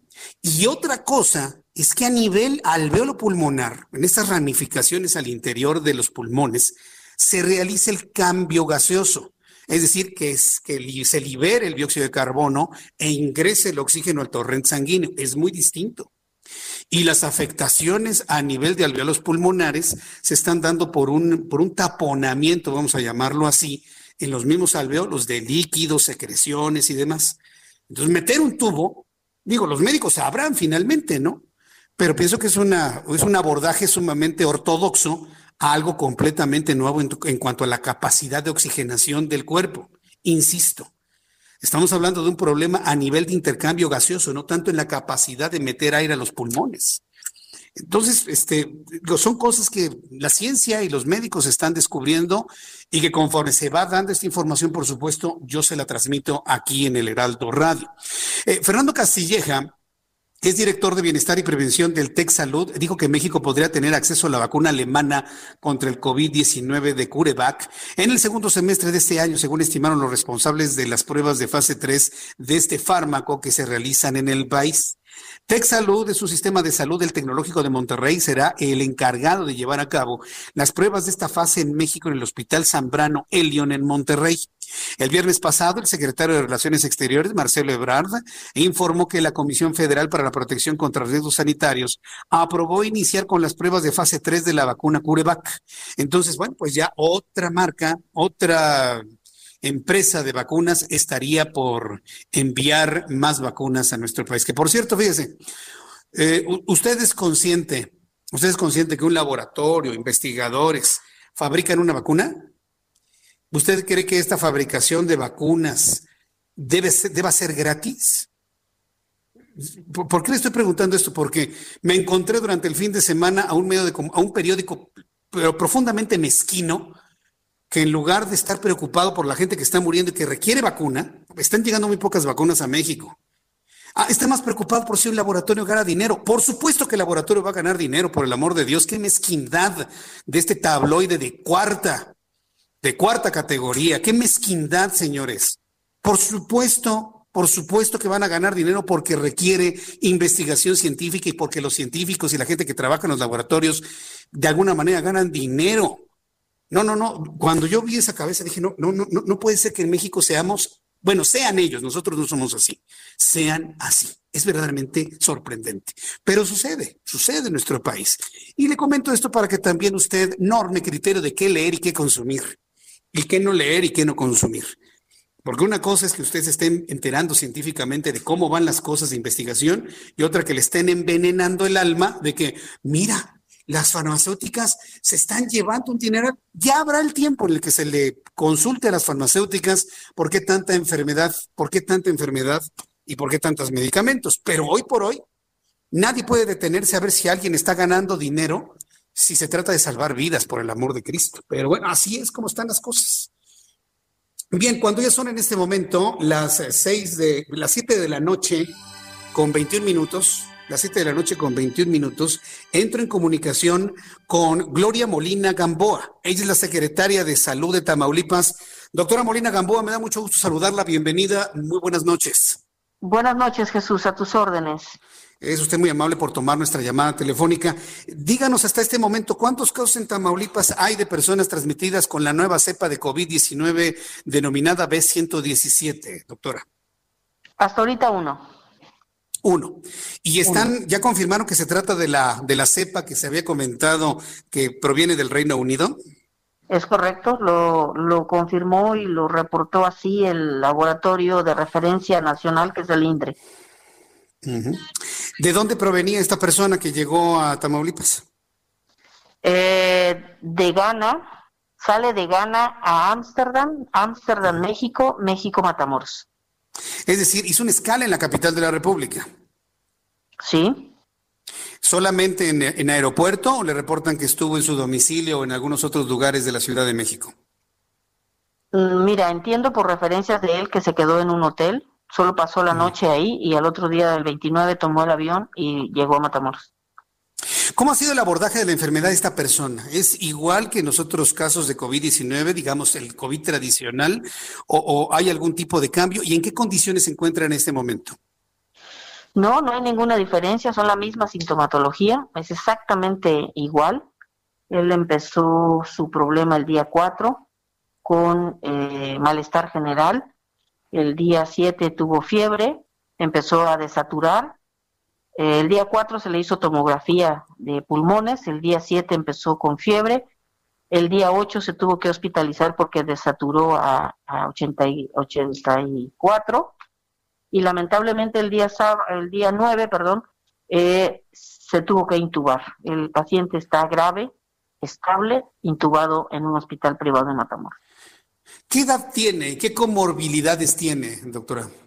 Eh, tiene 56 años, no tiene, no, re- no refirió con morbilidades, él es eh, de es buzo, trabaja en una petrolera extranjera y eh, hace es buzo de esta empresa. Es decir, es un hombre sano, sin, sin Pues problemas de hipertensión, obesidad, hace ejercicio. Aparentemente. este, aparentemente, ¿no? Porque Claro. evidentemente el sistema inmunológico no le ayudó. Sí, sí, sí, y como se desconocen tantas cosas de esta enfermedad que pues no sabemos. ¿Cuáles son los protocolos que están ustedes aplicando en la entidad para eh, evitar que más casos como estos lleguen? ¿Y, y, este, están ante la posibilidad de algún otro, otro sospechoso? Bueno, los protocolos los tenemos establecidos en las entradas de- al Estado, ya sea por, en los aeropuertos, que tenemos cinco aeropuertos eh, internacionales, tenemos 15 pasos fronterizos con el Valle de Texas y tenemos puertos marítimos. En estos, eh, en estos tres tipos de puertos tenemos eh, eh, protocolos establecidos desde marzo del año pasado con eh, la COEPRIS, eh, en donde Bien. vigilamos la entrada de toda persona que llega del extranjero o mexicano o tamaulipeco. Que Voy a los en mensajes y regreso. Escuchas a Jesús Martín Mendoza con las noticias de la tarde por Heraldo Radio, una estación de Heraldo Media Group. Heraldo Radio, la HCL se comparte, se ve y ahora también se escucha. Heraldo Radio, la HCL se comparte, se ve y ahora también se escucha. Escucha las noticias de la tarde con Jesús Martín Mendoza. Regresamos.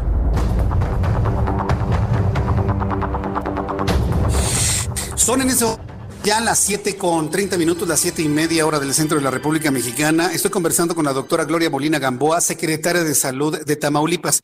Entonces, secretaria, usted nos hablaba precisamente de los protocolos de vigilancia para ingreso de personas en diversos puntos de la República Mexicana y los Estados Unidos. Nos decía cuando hablaba eh, eh, en la colindancia con Texas. de los diferentes aeropuertos en el estado, no en la república. O sea, en el estado, sí, claro. En el estado, no en la república. Cinco aeropuertos que están siendo vigilados eh, para todos los días, eh, de lunes a domingo, en todos los vuelos que llegan al estado de los cinco aeropuertos. Igual que los pasos eh, que tenemos con eh, pasos fronterizos con el Valle de Texas, que son 15 y que están todos vigilados eh, todos los días de lunes a domingo y lo mismo que con los puertos marítimos. Ah, Entonces ahí tenemos protocolos que identifican a las personas extranjeras o a quienes han estado fuera del país y principalmente hemos seguido desde octubre a la fecha a todos aquellos que vienen de países en donde ya esta nueva variante está dada oficialmente como existente. Y así fue que localizamos a este paciente de origen británico. ¿Cuáles son las recomendaciones que le hace usted a, la gente que le escucha en Tamaulipas? Estamos transmitiendo en Tampico, Tamaulipas, a través del 92.5 de FM y 89.3 de FM, y en Reynosa a través del 103.3 de FM. Usted como secretaria de salud de la entidad, ¿qué, recomendaciones haría para tratar de disminuir la velocidad de contagio? Pues que eh, hagamos caso a las recomendaciones que hacemos eh, de manera reiterativa a, todos los municipios, a todo el estado, de manera diaria, porque esta cepa es más contagiosa. Eh, no sabemos si sea más letal, porque todavía no tenemos esa certeza, pero sí es más contagiosa. El problema de que sea más contagiosa es que tenemos a muchos tamaulipecos con muchas comorbilidades. Son diabéticos, son hipertensos, tienen obesidad, son cardiópatas. Y de alguna manera eh, por el diciembre y lo que significa el mes de diciembre para nuestras costumbres, pues tuvimos mucha movilidad y esperábamos un incremento, pero no tanto como el que se ha presentado. Entonces, yo pediría a toda la población tamaulipeca que eh, use su cubrebocas si está, si sale de su domicilio, eh, guarde la sana distancia, y que se lave las manos frecuentemente, use gel antibacterial, pero sobre todo que no haga reuniones que no haga fiestas, que no esté de visita, que si no tiene nada que ir a hacer, pues no comerciales, sino que eh, trate de mantenerse en casa eh, haciendo sus actividades que eh, tenga que realizar. Es la única medida, no hay otras acciones con esta cepa o con la cepa anterior o con la de Sudáfrica o, o con cualquiera de las, de las variantes que existen del SARS-CoV-2 todas las medidas son las mismas, la sintomatología es la misma, no se puede diferenciar por síntomas cuál es cuál, sino hasta que se hace una prueba de PCR y sobre todo ahorita una secuenciación genética del virus. Pues secretaria, yo le agradezco mucho el que me haya tomado la llamada telefónica. Vamos a estar muy atentos eh, de lo que sucede en la entidad. Así lo estamos haciendo con los secretarios de salud en todo el país. Y bueno, pues agradecerle su tiempo y deseo sinceramente, fervientemente que sus mensajes lleguen a oídos que atiendan y de esta manera todos juntos disminuir la velocidad de contagio de COVID-19. Muchas gracias por su tiempo. Al contrario, sus, sus órdenes. Buenas noches. Es usted muy amable, gracias. Buenas noches. Es la secretaria de, es la secretaria de Salud de Tamaulipas, Gloria Molina Gamboa. Son las 7.34, las 7.34 horas del centro de la República Mexicana. Me da mucho gusto saludar a través de la línea telefónica, como todos los lunes, a Gerardo Rodríguez, nuestro compañero del Heraldo Radio, compañero en el Heraldo de México, especialista en seguridad, columnista de nuestro diario. Mi querido Gerardo, gusto en saludarte. Bienvenido. Eh, querido Jesús Martín, un privilegio estar contigo y si me lo permites, platicaremos el día de hoy del tema de las batallas que hay que dar por la transparencia en este país.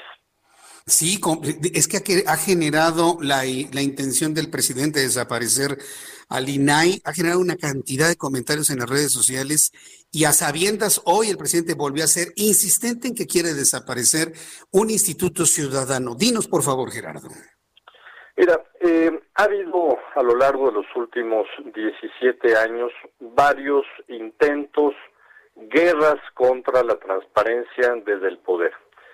Te, trato la primera, por ejemplo, eh, un grupo de, especialistas académicos y periodistas eh, denominado el Grupo Oaxaca, porque se reunieron en esta ciudad del sur del país, eh, trazaron la línea de la necesidad de crear una ley de transparencia al estilo de la ley americana, la Freedom of Information Act, mejor conocida como FOIA, para México, en el momento de la transición democrática entre el año 99 y 2000.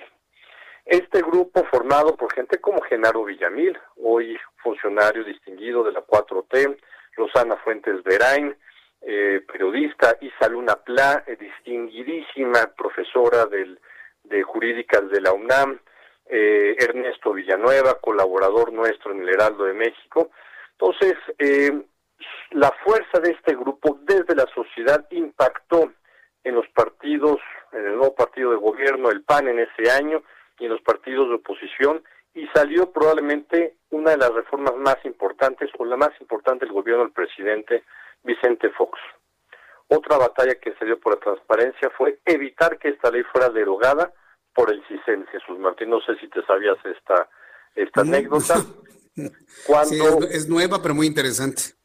cuando eh, de las oficinas del CISEN de Eduardo Medina Mora, del gobierno de Vicente Fox, se salió la iniciativa de ley de seguridad nacional, había dos artículos que de facto derogaban la ley de transparencia. Un artículo que decía que se podía eh, clasificar ad in- infinitum la eh, información reservada por seguridad nacional y otro transitorio que decía que todas aquellas eh, normativas, leyes que fueran en contra de la ley de seguridad nacional tenían que ser derogadas. Grupo de especialistas en seguridad nacional, en el que tuve el privilegio de participar, paramos esa iniciativa en la Cámara de Diputados, luego que se envió del Senado, sin un cambio de coma. Esos párrafos se quitaron. Ahí, en ese entonces, la expresidenta eh, María Marván se sumó con nosotros y dimos una batalla desde la sociedad civil y entonces el IFAI para evitar que esa redacción de la Ley de Seguridad Nacional se aprobara. Han habido otras batallas que, debemos de reconocer, distinguidos también académicos y miembros de la sociedad civil promovieron el elevar el rango de Instituto Nacional a Instituto Federal, al IFAI, el día de hoy, como un órgano constitucional autónomo. Para eliminar el INAI si necesita una reforma constitucional y afortunadamente el presidente y sus, eh, el partido en el gobierno y aliados no tienen los votos suficientes para desaparecerlo, al menos en el Senado y probablemente tampoco en la Cámara de Diputados. Y finalmente, esa batalla que estamos dando para, eh, para, que, no para que no desaparezca y sea, y sea fusionado con la Secretaría de la Función Pública. No se puede ser juez y parte. El INAI tiene un poder eh, muy importante que es poder, en el, el pleno del INAI, pedir la desclasificación de documentos, les sean entregados a cualquier persona que así lo, que así lo requiera, tomando en consideración las restricciones que hay. Jesús Martín. Créeme que este asunto, como se ha mencionado en diversas mañaneras por parte del presidente de la República, mucho nos ha generado una sensación entre impotencia, enojo, preocupación, porque son de, las cosas por las cuales la sociedad ha luchado, este, Gerardo. Y la verdad, el que eh, todo lo que sea el eh, transparentar las actividades de un gobierno desde un organismo ciudadano que no tenga que ver con el gobierno, pues como tú nos lo dices, llevó años, sangre, eh, mucho, mucho, mucho trabajo, muchas batallas, muchas luch- luchas como para que llegue un presidente y lo quiera quitar de un plumazo, nada más porque le res- Jesús cosas que Martín, sus cercanos han hecho. Jesús Martín, eh, Sí, te escucho. Tu programa, tu programa es uno de los más escuchados del país. El presidente tiene que saber y sus asesores que en esta batalla está uniendo lo mismo a fifís, a chairos, a tecnócratas neoliberales, a populistas, a progresistas de todo el país. Eh, y podría ser una de sus máculas si toma esta decisión, porque el INAI, antes el IFAI, es una de las instituciones más reconocidas en el mundo que tiene México, casi al nivel del Banco de México, así te lo pongo. Pues sí, pero dice que es una tapadera, lugar de corrupción y no sé qué tantas cosas. Que el problema es que millones de personas, Gerardo, las menos informadas, se lo creen a pie juntillas al presidente, nada más porque le es incómoda la institución. ¿Qué alternativas hay para poderlo detener en, ese, en esa intentona? Mira, pr- primero, eh, yo te lo diría, hacer estos pronunciamientos públicos. La semana pasada, eh, colegas y amigos como Eduardo Bojorquez de Transparencia Mexicana, Fundar, se opusieron, la Red por la Rendición de Cuentas, el Programa Interdisciplinario de Rendición de Cuentas del CIDE, se opusieron abiertamente, muchas organizaciones de la sociedad civil lo estamos haciendo, es, es, es, este tema no puede pasar como nos plantamos hace 17 años para que no pasara esa redacción de la Ley de Seguridad Nacional que quería el CISEN de Eduardo Medina Mora. No pasa porque no pasa. Así debe de ser. Bien, pues eh, Gerardo, yo te agradezco. Estemos muy pendientes de este asunto. Va a generar chispas durante esta semana, sin duda alguna. Te envío un fuerte abrazo y te agradezco, como siempre, tu colaboración en el Heraldo Radio. Fuerte abrazo, Gerardo. Gracias, Jesús Martín. Un fuerte abrazo. Hasta luego, que te vaya muy bien. Eh, eh, fíjese que una de las argumentaciones, usted que me escucha, son en este momento ya las 7 con 41, las 19 horas con 41 minutos hora del centro de la República Mexicana. Una de las argumentaciones que ha planteado el presidente de la República para la desaparición de este, de este instituto, primero que dice, según él que está padre, eso es una mentira redonda. Yo nada más le recuerdo que el presidente de este país dice no mentir, no robar, no traicionar. Bueno, pues en el caso del INAI no nos está mintiendo, sino que también nos está traicionando como sociedad. El INAI es una institución ciudadana y no podemos usted y yo como ciudadanos permitir el desmantelamiento del país de esa manera. Argumenta que se va a ahorrar 900 millones de pesos. ¿Sabe cuánto este señor que está sentado en la silla del Palacio Nacional le brinda a su instituto del béisbol? 1.800 millones, le brinda el doble de dinero al béisbol, que no lo hago menos, finalmente el deporte es el deporte, pero le da 1.800 millones de pesos al béisbol y 900 millones al INAI y lo quiere desaparecer por un argumento de que necesitan dinero, son patrañas, son mentiras. No que no mentir, no robar, no traicionar, nos está mintiendo y está traicionando a la sociedad mexicana. Y se tiene que decir claramente, porque si usted y yo como ciudadanos permitimos que destruyan una institución ciudadana, la culpa no va a ser de López Obrador, la culpa va a ser de usted, de usted, de usted, de usted, tuya, tuya, tuya y mía, por dejados, por eh, apáticos, porque no nos metemos a fondo en las cosas, porque queremos que todo se resuelva a tuitazos, a facebookazos, a instagramazos. No, señor. Va a llegar el momento en que tenemos que defender las cosas con los dientes y con las uñas. El que tenga oídos, que escuche. No es posible permitir el desmantelamiento del país, punto. Que está enojado López Obrador, que se quiere vengar de la sociedad mexicana, que está completamente frustrado porque lo hicieron menos de chiquito, pues que vaya con un psicólogo y se atienda, pero no puede llegar a desmantelar el INAI, no puede llegar a desmantelar lo que tanto trabajo costó el Instituto Federal de Telecomunicaciones. No puede hacerlo. ¿Para qué? ¿Para qué quiere destruir el Instituto Federal de Telecomunicaciones? Para tener en sus manos a quién le da o a quién le quita concesiones de radio y televisión. Y que cosas como las que estoy diciendo en este momento sean acalladas, porque eso es lo que quiere hacer. Eso es lo que quiere hacer. ¿Lo va a permitir usted? Y ahí van todos los chéveres a decir, sí, Jesús Martín, porque este es un honor estar con Obrador. No sean ridículos, señores. Vamos pensando, y como dice Gerardo, esta, este reclamo para no desaparecer al INAI ha sido la primera que ha unido a propios contrarios, propios, dijo Chairos y Fifís. Bueno, así lo podemos entonces de alguna manera resumir. Ni siquiera la gente cercana a López Obrador está de acuerdo en desaparecer al INAI. Así se la pongo. Ah, pero mientras los medios de comunicación más insistimos en esto, él es más terco, terco, terco y terco.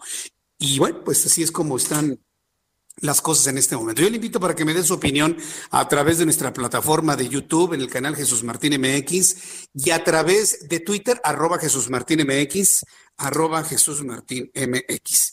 Bien, cuando el reloj marca las 7.45, las 7.45, me da mucho gusto saludar en el estudio, en el estudio del Heraldo Radio, y yo le agradezco muchísimo que se haya desplazado hasta nuestras instalaciones del Heraldo Radio, la doctora Marcela Núñez Martínez. Ella es jefa de laboratorio clínico del Centro Médico ABC Campus Observatorio. Y mire que la visita que nos hace la doctora Núñez tiene que ver con lo que le he estado platicando. Si usted tiene un síntoma de COVID-19 que pudiese asociarse con el COVID-19, vaya y hágase una prueba. Es muy importante. Eso fue lo que me pasó a mí. Perdí el sentido del olfato y no la pensé dos veces. Me fui a hacer una prueba y resultó positiva. Y ese mismo día empecé con mi tratamiento de medicamentos. Y esa fue la forma en la que he estado precisamente teniendo una recuperación de una enfermedad, pero profundamente benigna. Bueno, ¿cómo está haciendo el ABC todo este protocolo de pruebas para COVID-19? Doctora Marcela Núñez Martínez, gracias por estar con nosotros. Bienvenida, muy buenas noches. Hola, buenas noches, Jesús Martín. Un placer estar contigo y con tu auditorio. Le agradezco mucho que esté aquí con nosotros. A ver, coméntenos, el Hospital ABC, ¿cómo está haciendo pruebas? ¿Qué pruebas está haciendo? Las de las de antígeno o está haciendo las de PCR, ambas. A ver, coméntenos por favor cuál es, ha sido la experiencia en los últimos meses. Mira, voy a platicar con, con todos ustedes las tres pruebas que tenemos en el Centro Médico ABC. La primera prueba es la, el estándar de oro, lo que todos conocemos como RT-PCR, que nos sirve para hacer diagnóstico. La segunda prueba que también nos es útil para hacer diagnóstico y es la que últimamente se ha utilizado es la prueba de antígeno. Y por último, la prueba de anticuerpos. Esta prueba nos sirve para ver si, en algún momento estuvo expuesto. Por lo regular, estas pruebas de anticuerpos eh, sirven para evaluar inmunidad. En el caso de COVID, simple y sencillamente sirven para evaluar si el paciente ha estado expuesto o no a algún paciente que ha tenido COVID. Entonces, estas tres pruebas son las que tenemos disponibles en los centros médico ABC. Ahora, eh, eh, ¿cómo, está la solicitud o, bueno, la demanda de estas pruebas? Y, me refiero a que si hay muchas personas que estén solicitando realizarse y qué tipo de pruebas se recomiendan, en qué momento, doctora. Muy importante tu pregunta. El momento es sumamente importante porque las pruebas que más están eh, solicitando en este momento en el Centro Médico ABC es la prueba de antígenos número uno y la segunda es la prueba de RT-PCR para COVID. Entonces, ¿en qué momento vamos a solicitar una y en qué momento vamos a solicitar otra? las, dos pruebas, estas dos pruebas de las que les estoy comentando, nos sirven para hacer diagnóstico. Y el diagnóstico va del día 1 hasta el día 14 en el que estuviste en contacto con algún paciente o que has tenido síntomas. El día ideal de hacerse la prueba es en el día 5 de haber estado en contacto, porque es en el momento en que nosotros vamos a poder identificar al paciente positivo porque te la puedes hacer antes y te va a resultar negativa la prueba y eso no quiere decir que seas negativo. Tienes que seguirte evaluando y volver a repetir la prueba al día 5 para realmente ser un franco positivo.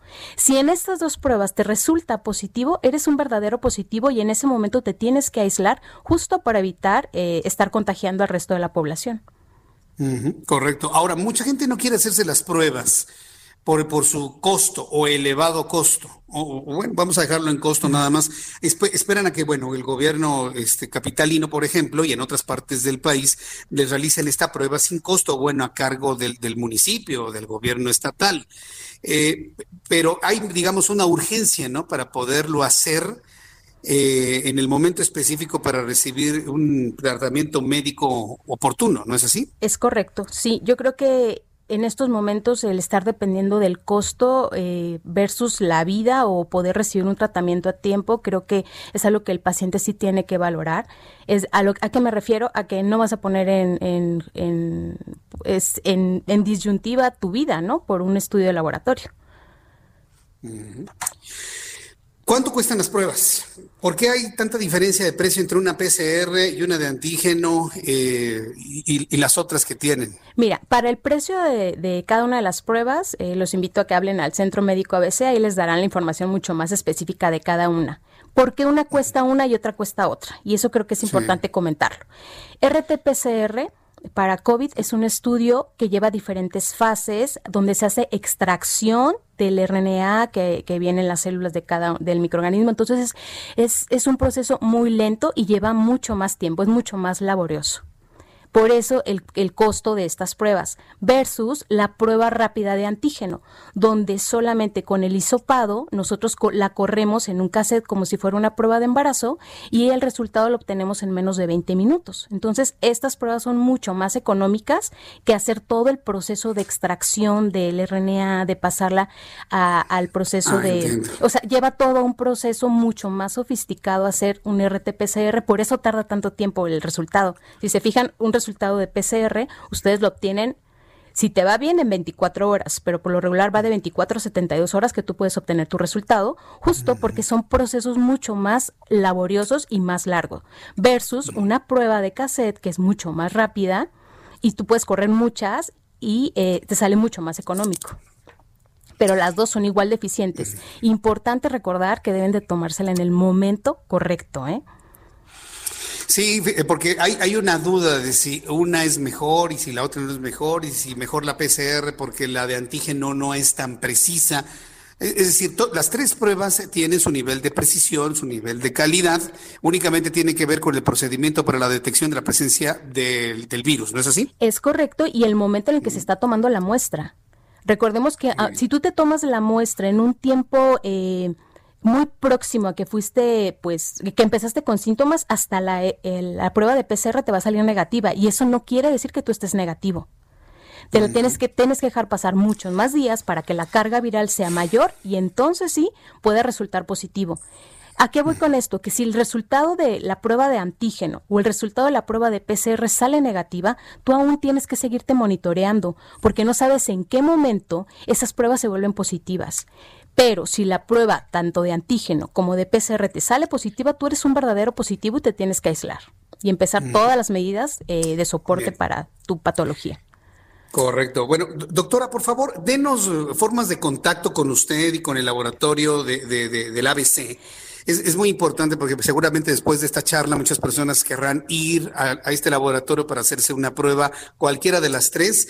De- denos formas de contacto, números telefónicos, página de internet, por favor. Claro que sí. Eh, para Facebook e Instagram eh, es Centro Médico ABC y en Twitter lo encuentran como ABC Centro Médico. El número telefónico es el 5230-8000. 8000. Es un conmutador y ahí hay que pedir al, la- Al al laboratorio, clínico. Así es, al laboratorio, clínico y ahí Laboratorio. estamos de lunes a viernes, no hay días festivos, estamos desde las 6:45 hasta las 21 horas y este no requieren cita para irse a hacer la prueba de antígeno y el resultado lo tienen en menos de una hora. Correcto, muy bien, pues eso, eso es muy útil para el público que nos está escuchando. Eh, doctora Marcela Núñez Martínez, le agradezco mucho el que nos haya tomado, la- bueno, no la llamada, sino que haya ido a nuestro estudio, esté con nosotros y gracias por estar. Cualquier duda que tengamos la volveré a consultar. Gracias, doctora. Un que le vaya muy placer. bien. Hasta luego. Igualmente un placer para nosotros tenerla en nuestro estudio. Gracias. La doctora Marcela Núñez Martínez, ella es jefa de laboratorio clínico del Centro Médico ABC Campus Observatorio. Pues mire, yo ya le comenté, si- se siente usted no muy bien, tiene dolorcitos raros, eh, le subió la temperatura, perdió la percepción de los, de los olores, se dio cuenta de que el jabón no lo percibe como me pasó a mí. Yo así lo detecté. Un día en la mañana me levanto, voy al baño, me lavo mis manos y de repente digo, ¿y el jabón que tanto me gusta cómo huele? Me llevo las manos a la nariz, nada. Tomo otro jabón, pero lo que digo, nada es nada. Haga cuenta que estaba oliendo una piedra. Entonces, lociones, perfumes, nada. Bueno, pues ese mismo día estaba yo con la doctora, me estaban revisando, ese mismo día me hice la prueba y ese mismo día me dijeron que estaba positivo. Entonces, es muy importante que usted se haga una prueba oportuna en los tiempos y criterios que le dijo la doctora del ABC. Le voy a dar el número telefónico 5230 8000. 5230 8000. Antes de despedirnos, números de COVID-19. La Secretaría de Salud informa que al día de hoy, 1.541.633 mexicanos con COVID aumentaron de ayer al día de hoy 7.594. Número de fallecidos, 134.368 mexicanos. De ayer al día de hoy, 662 más. Le debo el tema de Donald Trump. Mañana lo desarrollamos con mayor detalle. Mañana le damos tiempo al tema de Donald Trump, al fin que lo vamos a tener durante estos días.